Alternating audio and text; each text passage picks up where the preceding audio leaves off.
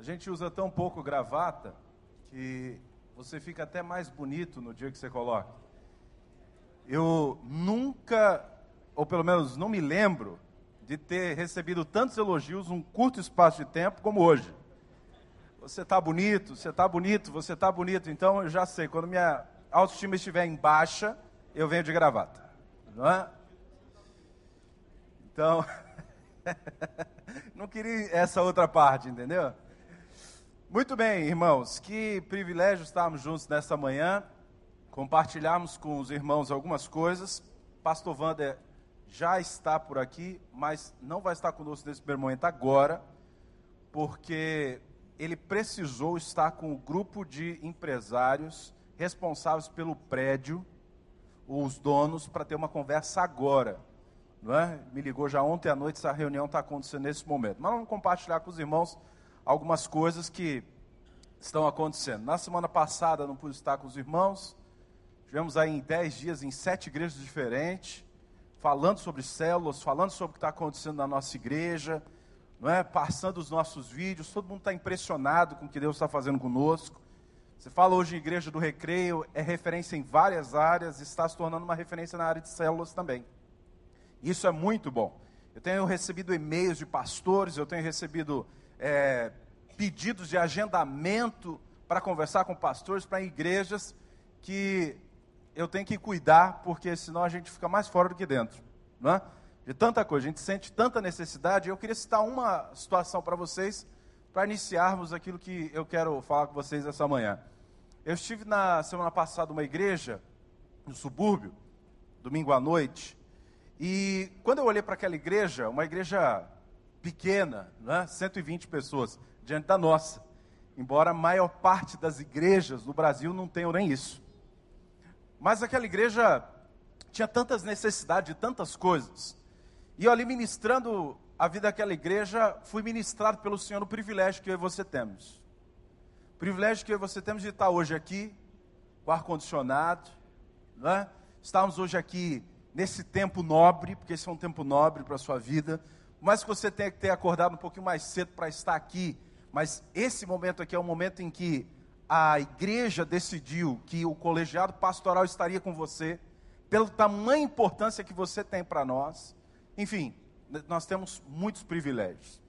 E eu gostaria que você pudesse orar junto comigo nesta manhã, agradecendo a Deus por esse privilégio de estarmos aqui, esse prazer que nós temos de poder ver o que está acontecendo. Eu acabei de chegar aqui o Edson já veio falar comigo: olha, nossas células da supervisão estão multiplicando, estão explodindo, estão crescendo, não é? E tem escutado essas e muitas outras histórias, que qualquer hora dessa a gente vai parar só para escutar as histórias do que está acontecendo.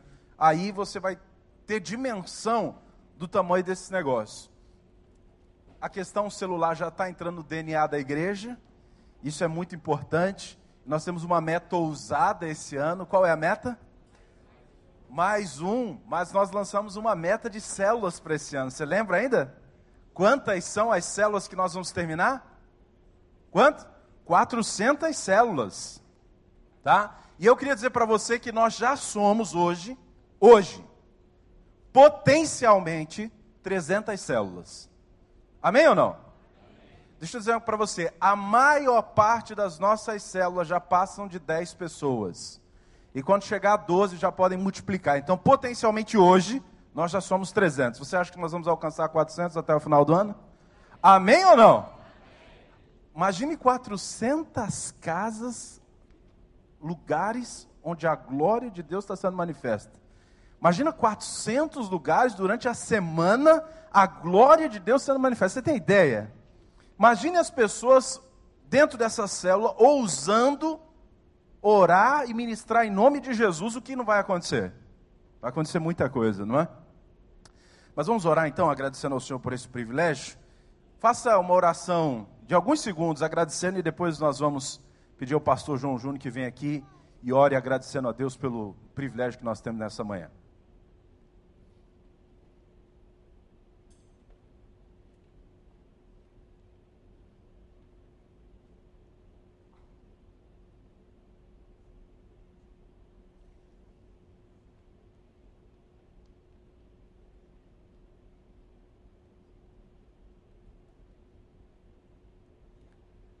Paizinho querido, nesse momento nós te louvamos, te agradecemos, Senhor, por esta manhã tão linda que o Senhor nos concede, ó Pai.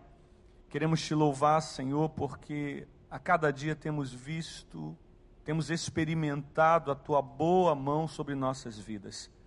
Senhor, de uma forma tão linda, Senhor, tu tem nos ensinado ser igreja, ser igreja viva, operante, Senhor, uma igreja Ó Deus, que não se limita a um momento, a um espaço de tempo, a um espaço físico, mas uma igreja, Senhor Jesus, que, ó Deus, é a nossa vida, é a, é a nossa existência, é o nosso dia a dia. E que igreja, que igreja boa é esta, Senhor, quando, ó Deus, nas nossas células, nos nossos grupos, Senhor, nós interagimos, nós, Senhor Jesus, conhecemos as necessidades um dos outros, nós, Senhor Jesus, compartilhamos das bênçãos também. Senhor, muito obrigado pelo que temos vivido nesse tempo como igreja. Muito obrigado por ah, eu estar experimentando isso, Senhor, depois de tanto tempo vivendo no Evangelho. Foi tudo uma bênção, foi tudo muito especial, Senhor, mas esse momento, Senhor, é incomparável no sentido de viver igreja na prática, na essência, a igreja neotestamentária, que tanto a gente falava que queria voltar, mas não sabia como, Senhor, e hoje, através das células, podemos experimentar. Deus, muito obrigado, Senhor, e que possamos valorizar isso, que possamos, Senhor, ó Deus, entender que o Senhor nos chamou para liderarmos, para pastorearmos, Senhor, pessoas, ó Deus, que possamos entender que vidas, que famílias inteiras, Senhor Jesus, estão sendo impactadas, não por um pastor, não por um sacerdote, mas estão sendo impactadas por cada vida que aqui está, Senhor. Cada pessoa que se colocou, Senhor, como servo, como escravo do Senhor, Pai. Então nós te louvamos, nós te agradecemos, Senhor, e que isso se multiplique, Senhor, e que em cada prédio, em cada condomínio, Senhor, do nosso bairro, Senhor, em cada condomínio, Senhor Jesus, do entorno da nossa igreja, mas também, Senhor, se estendendo para longe, como temos ido também, Senhor, a lugares tão distantes, distantes, ó Senhor, que estas células, Pai, venham ser, Senhor, a resposta, Senhor Jesus, para a vida de muita gente que está sofrendo, que está, Senhor, desamparado, desanimado, e que cada um de nós possamos entender, Senhor, que é que é eu, que sou eu, que é ele, essa pessoa que aqui está, que somos as mãos e os pés de Cristo Jesus e que possamos assumir o nosso papel a cada dia. Obrigado também, Senhor, por cada líder que aqui está muito obrigado, Deus. Muito obrigado porque acordou mais cedo, veio para cá, Senhor Jesus. E a gente, quando chega aqui, vê todo mundo sorrindo, alegre. Que coisa boa, Deus. Obrigado por cada supervisor, obrigado por cada colíder, obrigado por cada pastor que aqui está. Nós te louvamos e te agradecemos. Fala agora, Senhor, aos nossos corações, Senhor. Mexe com a gente através da, daquilo que o pastor George tem para ministrar aos nossos corações. Fala, Senhor. Ó Deus, é, é é, traz um, um inconformismo, Senhor Jesus, com situações que precisam mudar, traga uma revolta santa ao nosso coração, Senhor, para que a gente possa realmente marchar para a glória do Senhor. É isso que eu te peço, te agradeço em nome de Jesus. Amém, Deus. Obrigado, pastor João. Eu passei boa parte da minha noite pensando em vocês. E comecei a lembrar algumas coisas que têm acontecido comigo nos últimos anos. Comemorei alguns dias atrás 10 anos de ordenação ao ministério pastoral e 18 anos de pregação da palavra. E nesse tempo, muitas coisas aconteceram na minha vida, especialmente ministerialmente. A forma que eu pensava a igreja 18 anos atrás é completamente diferente do que eu penso hoje. Ah, se eu pudesse começar de novo. E tem palavras boas de ouvir, tem palavras difíceis de ouvir. E eu quero ler uma palavra para vocês e antes de que eu explique, ela já vai gerar algum tipo de reação em você. Porque você sabe que você é um líder pastor. Não é assim que nós. É um pastor com P minúsculo. Tem pastor com P maiúsculo, mas é um pastor com P minúsculo. É um pastor. Alguém que está pastoreando. Olha só o texto. Zacarias 11, 17 diz: Ai do pastor imprestável, que abandona o rebanho João Júnior já olhou para mim e disse: Para tudo com o olhar dele, porque não foi nada disso que nós combinamos para você falar aqui. Mas deixa eu continuar. Que a espada fira o seu braço e que fure o seu olho direito. Que o seu braço seque completamente, fique totalmente cego o seu olho direito. Já tem gente querendo se levantar para ir embora. Se essa for a palavra, pastor, eu nem quero ouvir. Mas essa foi a palavra que eu recebi numa quinta-feira de manhã. Quando eu tinha acabado de sair do banho, tocou o telefone, uma irmã disse: Eu tenho uma palavra do Senhor para você. E ela leu, e eu fiz questão de guardar esse texto. Ela leu exatamente isso. O fato era que fazia duas semanas que eu tinha assumido o ministério pastoral daquela igreja. Eu nem conhecia o rebanho ainda, então eu nem tinha conseguido abandoná-lo ainda, porque eu nem conhecia. Mas quando ela falou aquilo para mim, eu já comecei a abandonar, porque eu falei: se eu tenho ovelhas desse naipe, é melhor eu abandonar mesmo. E eu comecei a refletir: qual é o segredo da liderança? Tem um segredo muito simples da liderança. De lá para cá eu comecei a pensar muito, me ajudou muito pensar sobre o segredo da liderança. Alguém sabe qual é o, o segredo da liderança? Alguém disse servir, sabedoria, delegar, humildade, Estar disponível. Autocontrole. Hã? Obediência. É melhor parar, porque senão não vai sobrar nenhum de nós aqui. Você viu o padrão que nós colocamos aqui agora? Sabe qual é o segredo da liderança? Especialmente a liderança de célula? Não tem segredo. Liderar uma célula e liderar a comunidade é resultado de algo. Nós não somos suficientes para fazer nada diante de Deus. Você sabia disso? Nada do que eu tenho, nada do que você tem, nada do que nós temos é suficiente para Deus. Porque nós somos pecadores. Mas o que aconteceu lá na cruz do Calvário? Jesus foi suficiente por nós, amém ou não? E se Jesus foi suficiente por nós, é suficiente. Basta que eu agora esteja conectado a Ele e com esse amor por Ele incondicional, esse é o resultado da minha liderança, amá-lo incondicionalmente. E eu quero ler com você o texto que vai nos ajudar a pensar um pouquinho sobre isso nessa manhã.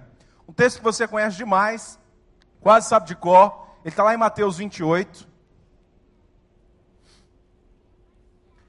Só que é interessante a Bíblia, a gente vai olhando os textos e vamos nos impressionando com algumas coisas, não é?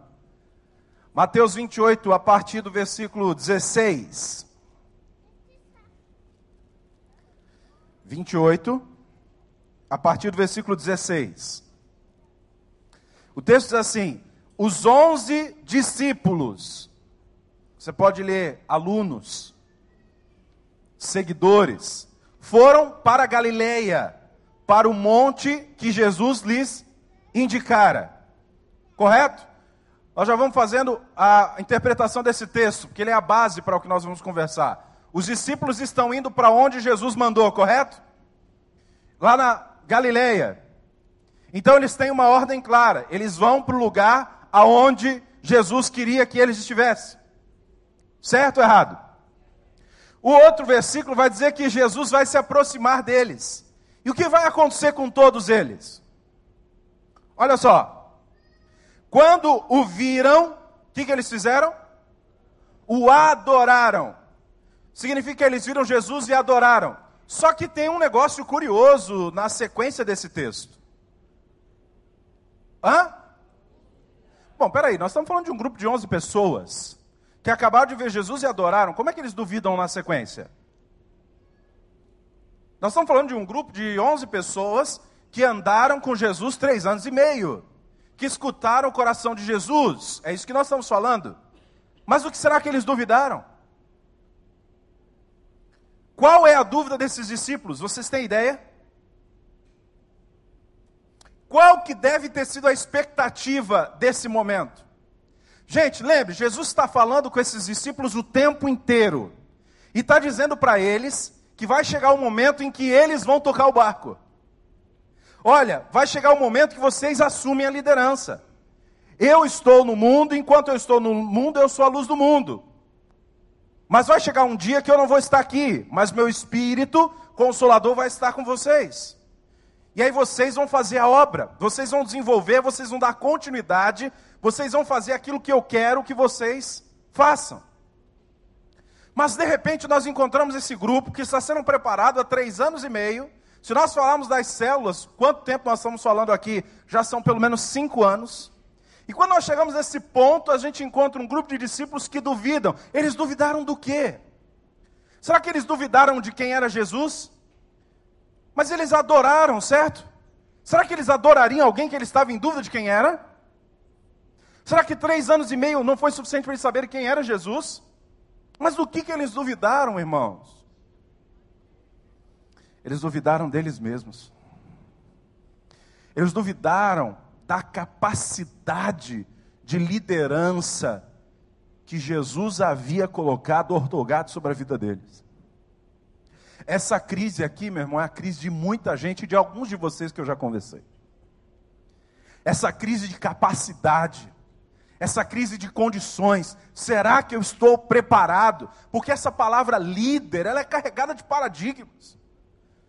Quando se fala de líder, nós temos um estereótipo na nossa mente quase de um santo, de alguém que não falha, não fraqueja, de alguém que está sempre em alta, alguém que precisa sempre estar sorrindo, alguém que tem que estar sempre bem para dar alguma coisa para as pessoas.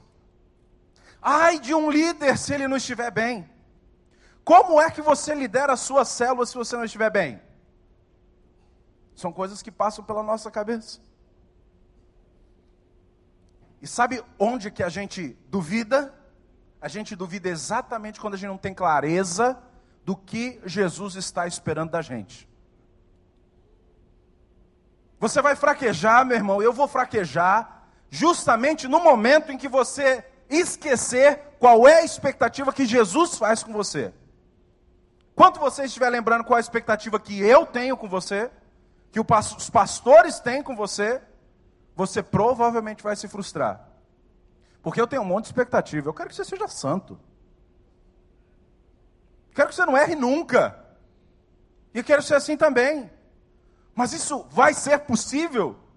Não. Volta e meia nós temos falhas, dificuldades, pecados. Mas qual é? O que Jesus está esperando de mim? O que Jesus está esperando da sua liderança? O que Jesus quer de você? Essa é a pergunta que não pode parar de latejar na sua cabeça. O que é que Jesus quer de mim? Sabe o que, que identifica o líder na obra? É a clareza da missão que ele tem. E a missão, Jesus disse, não é? Olha só, você já conhecia bem esse texto. Jesus, olha, foi-me dada toda a autoridade no céu e na terra. Por que será que ele tem que falar isso? Os caras estão com medo mesmo. Só olha, se fizeram o que fizeram contigo, imagina a gente. Olha quem tu és e olha quem nós somos. E Jesus vai dizer: Olha, toda autoridade me foi dada no céu e na terra. O que, Jesus está querendo dizer para eles? Aquilo que me liga a vocês e aquilo que liga vocês a mim é a missão que eu estou plantando no coração de vocês. E se essa autoridade do céu foi dada para mim, está sendo dada a você também. Você tem autoridade não por quem você é, ou pelo que você fez, faz ou fará, mas por quem eu sou na sua vida. Essa é a diferença. Nós não temos autoridade pelos nossos méritos, irmãos. Nós, o seu PG não vai ser mais abençoado porque você orou três dias por ele. Sua célula não vai ser mais abençoada porque você jejuou por ela. Porque a oração, a leitura da palavra e o jejum não são para Deus abençoar nada, são porque Ele é Deus e Ele merece. No momento em que eu atribuo uma causa para uma disciplina espiritual, eu estou atribuindo mérito na minha relação com Deus.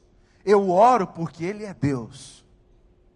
Eu leio porque a palavra dele me alimenta. Mas o inimigo tantas vezes acusando a nossa mente, a nossa cabeça, dizendo que nós não temos condições, que nós não temos nenhum tipo de condições de fazer nada para Deus. Quantos crentes estão se sentindo acusados?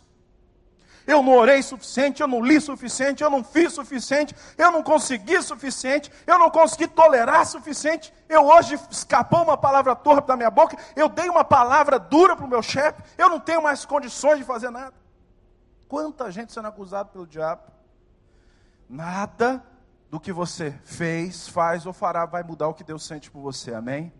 Deus te ama incondicionalmente. Pastor, você está dizendo então que eu posso viver de maneira relaxada de qualquer jeito? Com certeza não.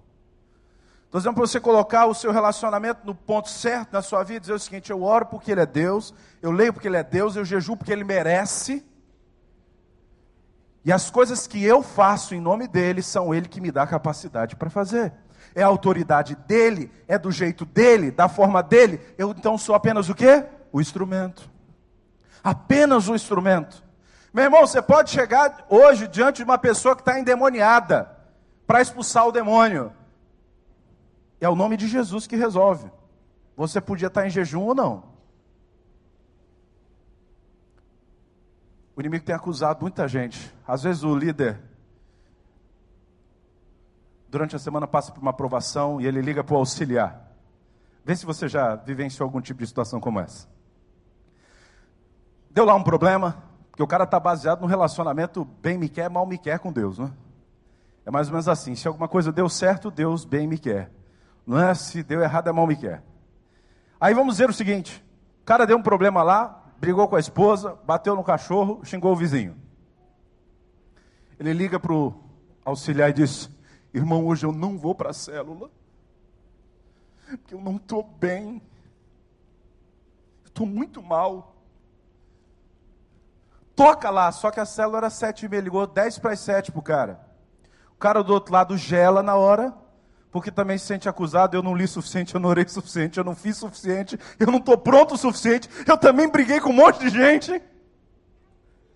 E o cara ainda diz assim, ó, depois eu te explico, tá? Lá vai o, o líder em treinamento tremendo, sem saber que quem faz a diferença não são as nossas atitudes, mas é a atitude de Jesus. Quando a gente está quebrado e diz, Senhor, tá vendo, Deus, eu não sou digno de fazer nada. Aí ele diz, até que fim, né? Poxa, tanto tempo esperando você dizer isso. Quando você se sente realmente que não é digno, agora eu posso fazer. Veja, a obra é por Jesus, irmãos. A obra é através dele, não é através de mim, não é através de você. Basta que nós nos deixemos usar por ele. E aí o nosso relacionamento começa a ser um relacionamento diferente, é um relacionamento com o Pai que vai refletir no relacionamento com aqueles que estão à nossa volta. Amém ou não? Então, eu e você somos privilegiados, não é? Toda autoridade me foi dada nos céus e na terra. Você tem ideia da autoridade que você tem em suas mãos? Você tem ideia da autoridade que você tem em suas mãos? Autoridade sobre o pecado autoridade sobre a morte, sobre o inferno, através do nome de Jesus? Quantas e quantas vezes nós fraquejamos na nossa fé? Eu sempre fui um cara muito reservado e a minha meu, minha educação, uma cultura germânica, sempre reservada, assim, muito toque. Como Deus tem mudado a minha vida? Estar no Rio de Janeiro, para mim é um baita de um desafio, é tudo diferente. As pessoas são queridas, abraçam, beijam, elogiam. E às vezes orando ao Senhor, quantas vezes eu disse: Senhor, eu queria tanto que o Senhor curasse essa pessoa aqui, mas olha, seja feita a tua vontade. Ah, mas não é para fazer a vontade de Deus, é claro que é, mas eu estava escondendo atrás da minha falta de fé. Quantas e quantas vezes eu estou deixando de fazer o que o Senhor já disse que era para mim fazer? Eu preciso perguntar para o Senhor se Ele quer que alguém se salve. Eu preciso perguntar para o Senhor se Ele quer que o meu vizinho seja alcançado dentro da minha célula. Eu preciso perguntar para o Senhor se o Senhor quer que aquela situação na vida dele seja resolvida. O Senhor quer resolver. Ele precisa de alguém que queira ser a gente. E eu quero que você entenda, meu irmão, e eu quero proclamar essa libertação sobre a sua vida, que o agente edificador ou o edificador oficial da sua célula não é você. É Jesus, amém? Você devia sentir um alívio. As pessoas podem estar esperando de você. Sabe o que você tem que fazer com elas? Espere delas também. E diga, eu estou esperando de você também. Porque nós estamos aqui como corpo, como igreja, para ministrar. E eu me lembro de estar numa célula, onde uma irmã disse: Olha, eu gostaria de compartilhar. Eu recebi hoje o diagnóstico, eu estou com síndrome do pânico. Na época eu não tinha muito entendimento do que era isso. E naquele momento, a única coisa que me veio na cabeça, como alguém que leu a Bíblia, é que o perfeito amor lança fora todo medo. E o bobão aqui estava pronto para meter a língua. Ia fazer um baita do estrago, por falta de conhecimento. Até que, antes que eu abrisse a boca, uma irmã, outra, diz: Olha, eu gostaria de falar uma coisa, porque eu já passei por isso que você está passando. O sentimento é esse, os sintomas são esse, a gente acha que vai morrer. Naquele momento, eu, o bobão aqui escalou e disse: Olha, quem tem mais autoridade para falar sobre isso é o corpo. Eu iria estragar, você entende? Tem horas que se você falar, você estraga, entendeu o recado? Então não vá preparado para falar, vá preparado para ser agente de Deus. Deus, eu quero ser um facilitador aqui nessa célula, porque eu quero que o corpo ministre. E quando o corpo começa a ministrar, eu me lembro dessa experiência como uma das melhores experiências na minha vida. Porque o corpo estava ministrando, eu iria apenas dar mais um sermão. Percebe? Mais um sermão. Mas, irmão, essas coisas, a gente precisa trabalhar nossa mente, porque tem uma expectativa das pessoas sempre sobre nós. E você tem uma expectativa de você mesmo. De você mesmo. Olha, me diz aí, quais são alguns sentimentos, rapidamente aqui. Quais são alguns sentimentos no dia da célula que passam por você? Ansiedade. Insegurança, responsabilidade. Acabou? Arrumar a casa, alguém? Opa, um ali. Quem mais? Acabou? Ansiedade, responsabilidade. O que, que era mais? Nunca se sente preparado. Oi? Orar. Eu preciso orar. Você já viu como é que é o negócio do dia de ceia? Você já aconteceu de você chegar no dia da ceia e não lembrar que aquele dia era dia de ceia? Como é que você fica? Puxa, se eu soubesse, tinha me consagrado durante a semana para ceiar. A gente tem algum sentimento dentro de nós que faz nos parecer que nós não estamos capazes de fazer aquilo. Quando na verdade o sentimento tem que ser o melhor possível. Dizer, olha, hoje esse lugar vai ser um lugar onde a glória de Deus vai se manifestar. Eu tenho mensagens no meu celular do nosso grupo, a gente tem um grupo no WhatsApp. Já se multiplicou três vezes o nosso grupo desde o ano passado, mas volta e meia a gente está se encontrando, está se falando, e algumas mensagens são do tipo assim: olha, aquilo que aconteceu ontem foi um pedaço do céu. Aquilo que aconteceu ontem foi a presença de Deus, foi a glória de Deus. Eu me lembro um caso na minha célula que foi interessante. Um irmão ligou e disse: Olha, eu estou atrasado. E ó, é o seguinte: eu estou levando oito pessoas comigo. Eu achei que era brincadeira. O irmão é brincalhão. Ele ligou só para dizer que estava atrasado. Daqui a pouco, sobe aquele batalhão que não teve espaço. Ainda bem que faltou três ou quatro pessoas naquele dia, porque aí coube as cadeiras, senão não caberia. Mas por que ele queria que aquelas pessoas fossem lá? Por quê? Porque ele sentia que a glória de Deus estava sendo manifestada naquele lugar. Eu recebi ontem uma mensagem de um varão aqui. Como é que era aquela garrafa? Água da vida, né? No domingo passado, a mensagem foi água para o sedento. E aí o quebra-gelo, ali tinha uma garrafa com rótulo água da vida. Que alguém fez, eu recebi a foto. Fico imaginando como é que foi o reflexo disso. Cada pessoa saiu com uma garrafa para casa, escrito água da vida. Você consegue imaginar o reflexo disso na vida de alguém? Mas isso não estava no roteiro, certo? Estava lá no roteiro. Quem leu o roteiro? Pegue uma garrafa e escreva o rótulo, água da vida, e dê para uma pessoa que tiver. Estava lá. Mas são coisas que Deus nos dá na hora que nós deixamos que Ele nos dê. Outro dia vi na internet, alguém colocou na porta de casa, no hall do apartamento, 8, 10 apartamentos, aqui tem PG. Fico imaginando o vizinho chegando e dizendo: o que, que é esse PG? Veja, e a glória de Deus manifestando. Essa célula não pode ser uma obrigação para a gente. A gente tem que trocar esses sentimentos todos que nos tomam conta, sabe pelo quê?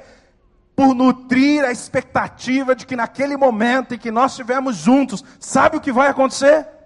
A glória de Deus vai se manifestar. Gente, nós não podemos estar lá apenas para fazer uma reunião, uma confraria, mas é um momento de experimentar a glória de Deus, é um momento de experimentar a presença de Deus viva sobre as nossas vidas. E olha, sabe o que faz as pessoas voltarem? Não é o lanche. Não é o lanche. O lanche faz muito efeito para as crianças. Vou usar o exemplo da Bianca e do André aqui, porque são nossos amigos. Ontem nós estivemos juntos num momento de confraternização. E quando nós estávamos saindo, quantos anos tem o Fernando? O Fernando tem dois anos. E aí nós estávamos saindo, o Fernando, já no elevador, o Fernando diz assim: o PG acabou.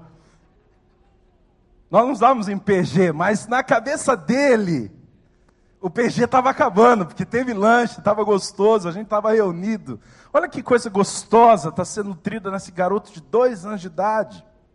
Mas não é o lanche que faz as pessoas voltarem, sabe o que é? Sabe o que faz as pessoas saírem das suas casas pegar os seus carros e enfrentar esse bendito trânsito.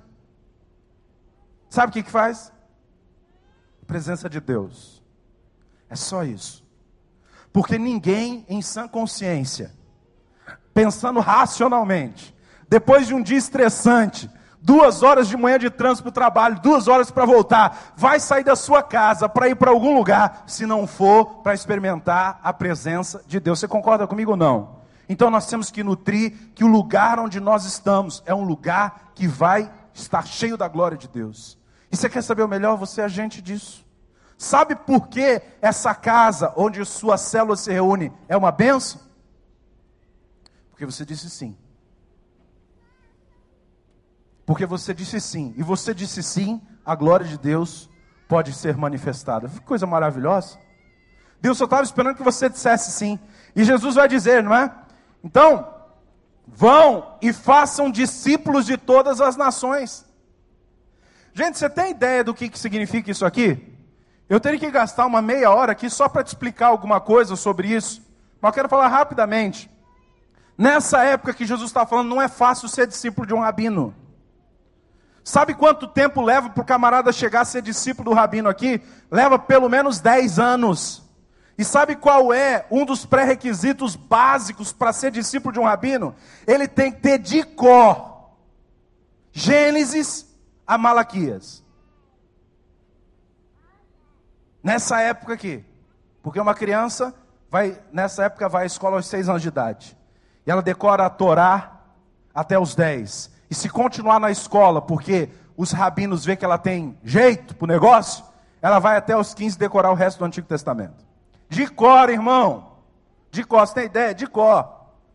E aí, depois de tudo isso, vai chegar e vai ser, diante de um rabino e vai dizer o seguinte: Olha, rabino, eu quero ser seu aluno, discípulo. E ele vai fazer testes, ele vai perguntar sobre a Torá, sobre os profetas, vai ver se ele ama Deus. E se o cara de repente olhar para ele e dizer assim: Você tem tudo isso, mas você não pode fazer o que eu faço, você não tem condições. Porque para ser discípulo tem que fazer o que o mestre faz. O cara diz assim: Olha, vai embora, porque você não tem condições. Mas se ele achar que o cara tem condições de fazer o que ele faz, de ser um novo rabino, de ser um novo mestre, sabe o que, que aquele rabino faz? Vem e siga-me. Já ouviu essa frase em algum momento? E Jesus pega um grupo de pescadores. Opa, Se eles são pescadores, eles não continuaram na escola. Provavelmente pararam aos 10. Talvez um ou outro, que eu não acredito muito, aos 15. Mas eles não são o melhor dos melhores dos melhores. Mas Jesus escolhe esse pessoal. Há um autor que diz: um grupo de Zé Ninguém. Chama eles, comissiona eles e ainda diz: olha, façam mais discípulos. Ou seja, eu acredito em vocês. Não é maravilhoso isso? A missão que Jesus nos dá, irmãos, é o selo, é a validação do céu dizendo para você: eu acredito em você.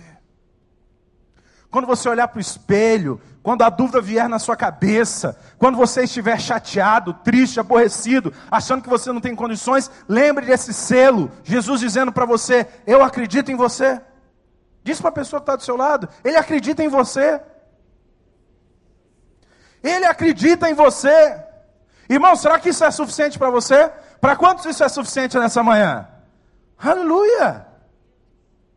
Eu acredito em você. Pode ir, faz mais discípulos. Mas, irmão, discípulo não dá para fazer aqui, não é? Dá para fazer discípulo aqui dentro do templo?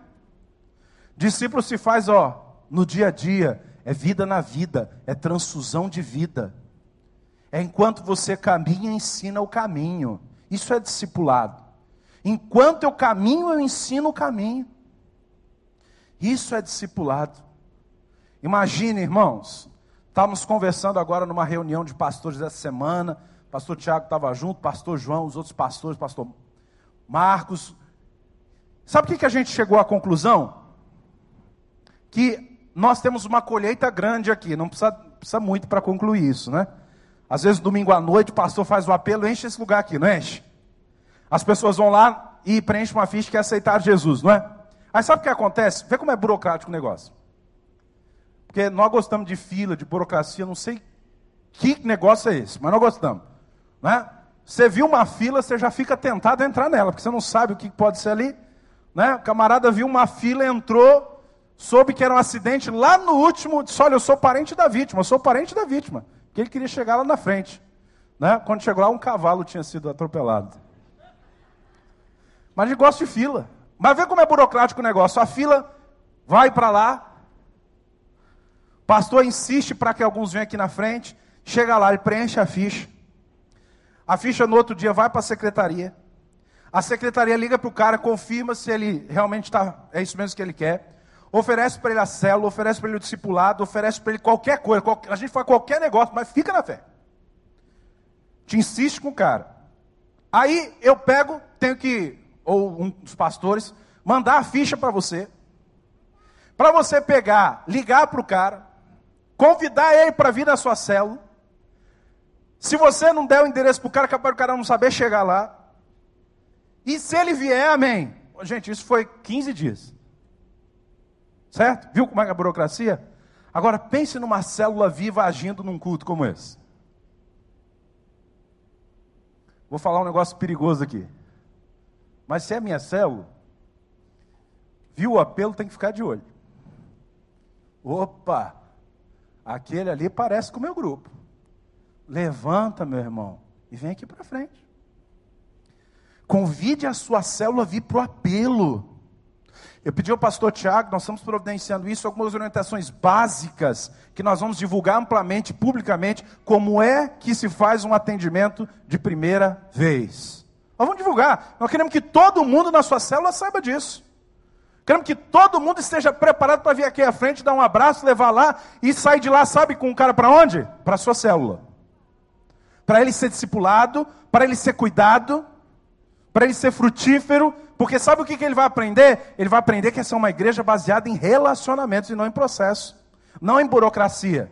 Ah, é ruim receber uma ligação? Não é, mas receber um abraço é muito melhor. Sim ou não? Então, nós vamos divulgar isso, nós queremos que a sua célula esteja ativa, nós estejamos cumprindo a missão, não queremos que apenas as pessoas que ainda não fazem parte de uma célula na nossa igreja venham para a célula. Nós queremos que pessoas não crentes sejam discipuladas e peguem o seu DNA. Irmãos, no ano passado eu tive assim uma série de reclamações de líder cansados, dizendo assim: olha, o pessoal não vem, o pessoal não dá satisfação, o pessoal não é isso. Escuta aqui. Qual é o DNA da tua célula? Cuidado para que eu e você não sejamos reflexos do que é a sua célula. Não, mas eu não sou. Amém. Então vamos plantar esse DNA na vida das pessoas. E quando a pessoa é nova, é mais fácil ainda, irmão. Está limpinho, está novinho. Não precisa tirar nada da cabeça. E olha o que Deus tem trazido de gente nova para cá, para a gente discipular, para a gente cuidar. Mas essa colheita vai se perder se nós não fizermos isso junto. E não é os líderes que vão fazer isso. São os líderes, são os auxiliares, supervisores, pastores e toda a sua célula. Comece a inculcar isso na cabeça deles. Gente, nós estamos aqui para cumprir a obra. E é essa obra que nos dá certeza de continuar a nossa vida. Ô irmão, você não acha que tem dia que eu não quero nem levantar da cama, não? Tem dia que eu não quero nem levantar da cama. Dizer, para quê tudo isso? Às vezes a gente está chorando por um problema que não é nem nosso. Às vezes você está até com a tua vida mais ou menos, mas o problema dos outros na tua cabeça é só graça. Sabe por que, que a gente levanta? Por causa da missão. Você diz assim, eu vou levantar dessa cama porque Jesus merece que eu levante. Eu vou levantar dessa cama porque existe uma razão na minha vida, é proclamar o Evangelho. É por isso que os problemas eles vão perdendo o tamanho a partir do momento em que nós olhamos isso. Quantas e quantas vezes a minha e a tua vida estão baseadas simplesmente no fato que Jesus merece a minha vida. Ele merece a minha adoração. Ele merece o meu serviço. Senão a gente estava aqui para quê? Para que você estaria aqui? Você está aqui porque ele merece, não é? Não é isso? Vamos colocar isso dentro da cabeça dos nossos irmãos. Gaste um tempo agora, durante essa semana, irmão. Gaste um tempo, sabe aquele momento que se chama evangelismo lá dentro da sua célula? Já viu aquele momento? Alguém já passou por esse momento aí? Amém, né? Sabe aquele momento? Gaste tempo compartilhando visão. Derrame seu coração. Mas o pastor botou lá que é só 10 minutos. Gaste 20 se for preciso. Mas derrame o coração, derrame o DNA, derrame a certeza da missão. Retransmita essa palavra se for necessário. Gente, olha aqui, olha. Nós temos autoridade, nós temos condições. Faça isso com a sua célula.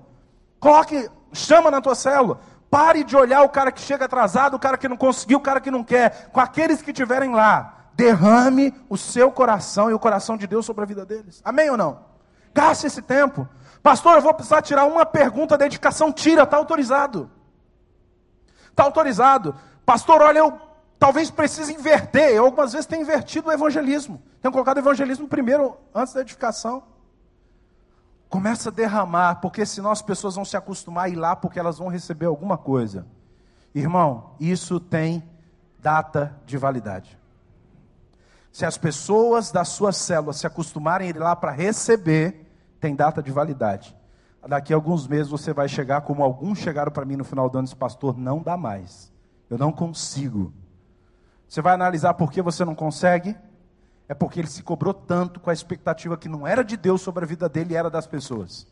Então sai daqui nessa manhã hoje com a certeza que a expectativa que o Senhor tem para você é simplesmente o fato de que eu acredito em você. Amém ou não? Além de mim, é para mais alguém essa palavra nessa manhã? Quem recebe essa palavra aí? Amém. Vamos em frente. Gaste tempo na sua célula, falando, derramando a vida. Gente, fala sempre. Fala para o pessoal, olha, vai ser 400 células. Mas esse pessoal só fica falando de número agora.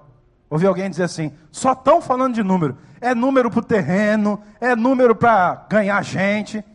Como é que a gente faz sem os números, né? É difícil. Agora, você tem ideia do número de gente que está indo para o inferno? Esse é o número que pouca gente se preocupa. Mas tem um número grande de gente indo para o inferno. E nós estamos aqui para povoar o céu, amém, irmãos? E não povoar o inferno com a nossa omissão, com a nossa negligência. Pelo contrário, vamos encher as pessoas do desejo de conquistarem pessoas. Fale para as pessoas conquistar aqueles que estão perto delas. Gente, é mais fácil ganhar alguém que está perto de você do que alguém que está longe. Seu vizinho, aquela pessoa, talvez você não tenha todo o testemunho do mundo que seria bom para aquele vizinho ver. Mas ele vai ver não como você erra, mas ele vai aprender como você conserta, amém? Porque errar todo mundo erra, mas como a gente conserta, isso é mistério de Deus, só a graça de Deus. Amém, irmãos? Muito bem. Eu quero concluir dando algumas orientações para os irmãos nesse dia e falando que algumas coisas muito legais estão para acontecer.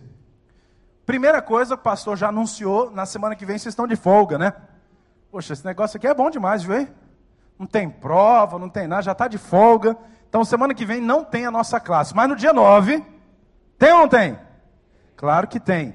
Se você viu algum líder que não está vindo aqui, tem gente que diz não recebeu o e-mail. A gente tenta tentar divulgar o máximo possível, a gente não consegue falar com pessoa a pessoa. Tá? Possivelmente no dia 9, o nosso formato já será dividido a nossa uma hora. A primeira meia hora vai ser com o supervisor. Pastor, eu não sei quem é meu supervisor ainda, especialmente da rede 3, que é a rede que eu estou responsável. Quem é meu supervisor? Deixa comigo que até lá você vai estar sabendo. Tá? Nós estamos fazendo um remanejamento, ok? Então, vai ser esse momento, provavelmente, tá? Porque nós contávamos, irmãos, e está em outro espaço até o início da nossa escola de líderes. Mas vocês já viram o movimento ali? Está vendo que está acontecendo alguma coisa aqui do lado de fora? Então, daqui a pouco tem um lugar para a nossa escola de líderes que vai ser mais fácil, já preparado para o que nós vamos fazer. No dia 28, vai entrar no ar, sabe o que?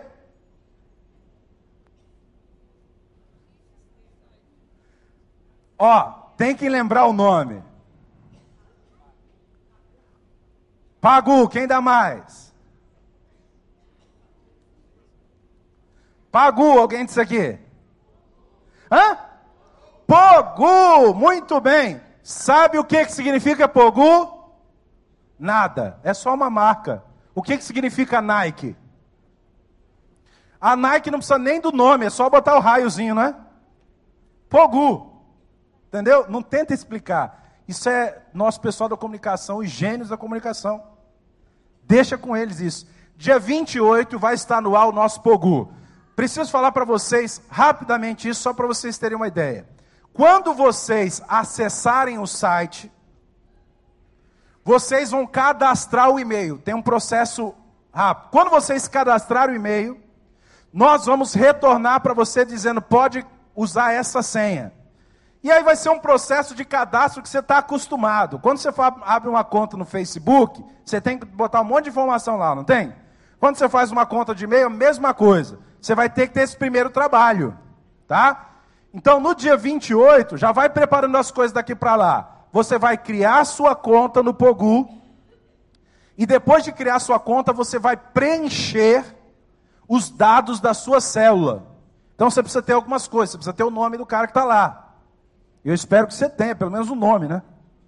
Você tem que ter data de nascimento, porque depois, quando nós fizermos pesquisa, vou já te explicar como é que vai funcionar. Então você vai estar com tudo isso, depois, se você estiver pronto, em um minuto você preenche o relatório. Pode ser do tablet, pode ser do celular, pode ser na internet, qualquer lugar, você vai preencher em um minuto e nós vamos poder acompanhar você mais de perto. Esse primeiro momento é o momento de nós juntarmos o banco de dados. Tá? O banco de dados vai nos dizer quantas células nós temos semanalmente, quantas pessoas participaram, quantas faltaram, e o Pogu é super interativo, tá? Olha, se o pessoal do mundo aí descobrir o Pogu, ah, o Facebook vai perder o. Porque é muito bom, tem possibilidade de interação. Olha, o Pogu é tão legal que ele vai dizer para você: ó, oh, se você não percebeu, Fulano de Tal faltou semana passada, viu? Dá para você dar uma ligadinha para ele, não? E aí os relatórios vão acontecer. Então é uma coisa muito legal, nossa, nova, específica, que a nossa comunicação está trabalhando. Então, nós vamos deixar o acesso liberado ao roteiro durante algumas semanas na fase de teste. Tá? Depois que nós passarmos por algumas semanas, e nós vamos falar para os irmãos isso aqui, você só vai conseguir fazer o download do roteiro quando você acessar através da sua conta. Não é agora, não é amanhã, dia 28 lança, quem sabe um mês de testes, mais um mês, nós não sabemos ainda, mas nós vamos comunicar aqui para os irmãos. Então vai ser um tempo de muita interação, vai ser muito bom mesmo. Amém, irmãos? Graças a Deus pela nossa igreja, não é não? Nós somos privilegiados ou não? Você se sente privilegiado? Aleluia. Glória a Deus por isso. Nós queremos continuar dizendo para você: você é muito importante para nós. Não desiste, não desanime, vá em frente, porque isso é só o começo. Amém? É só o começo. 28, tem 28 de fevereiro? Tem, né? É, 28. Fiquei em dúvida. Na hora que você perguntou, falei, será que é bissexto? Fevereiro agora, próximo dia 28. Semana que vem, sexta-feira. Amém, irmãos? Então vamos colocar de pé para uma oração, agradecer o Senhor. Queria convidar o pastor Franco para vir aqui orar com a gente. Agradecer a Deus. Pastor Franco tem me ajudado na rede 3, com os encaminhamentos, na supervisão. Agradece com a gente, pastor Franco. Pai, nós te louvamos, Senhor, porque o Senhor é santo e porque o Senhor é bom. Te agradecemos porque tua boa mão está sobre nós, sobre as nossas vidas, Senhor, pela vida de cada um dos nossos pastores, do nosso pastor Vander, pela visão que o Senhor tem dado à nossa igreja, Pai, e porque não só pela fé, mas também porque temos visto, Senhor, já se concretizando, Senhor, muito daquilo que o Senhor nos tem prometido, Pai. O sistema, a escola de líderes, como temos avançado, Senhor, segundo aquilo que o Senhor nos tem prometido. Muito obrigado, Pai, porque o Senhor tem feito grandes coisas por nós. E por isso, Senhor, nesta manhã, nos alegramos na tua presença. Continua, Senhor, nos fortalecendo para que prosseguimos andando, Senhor, na tua presença. Esse é o desejo do nosso coração.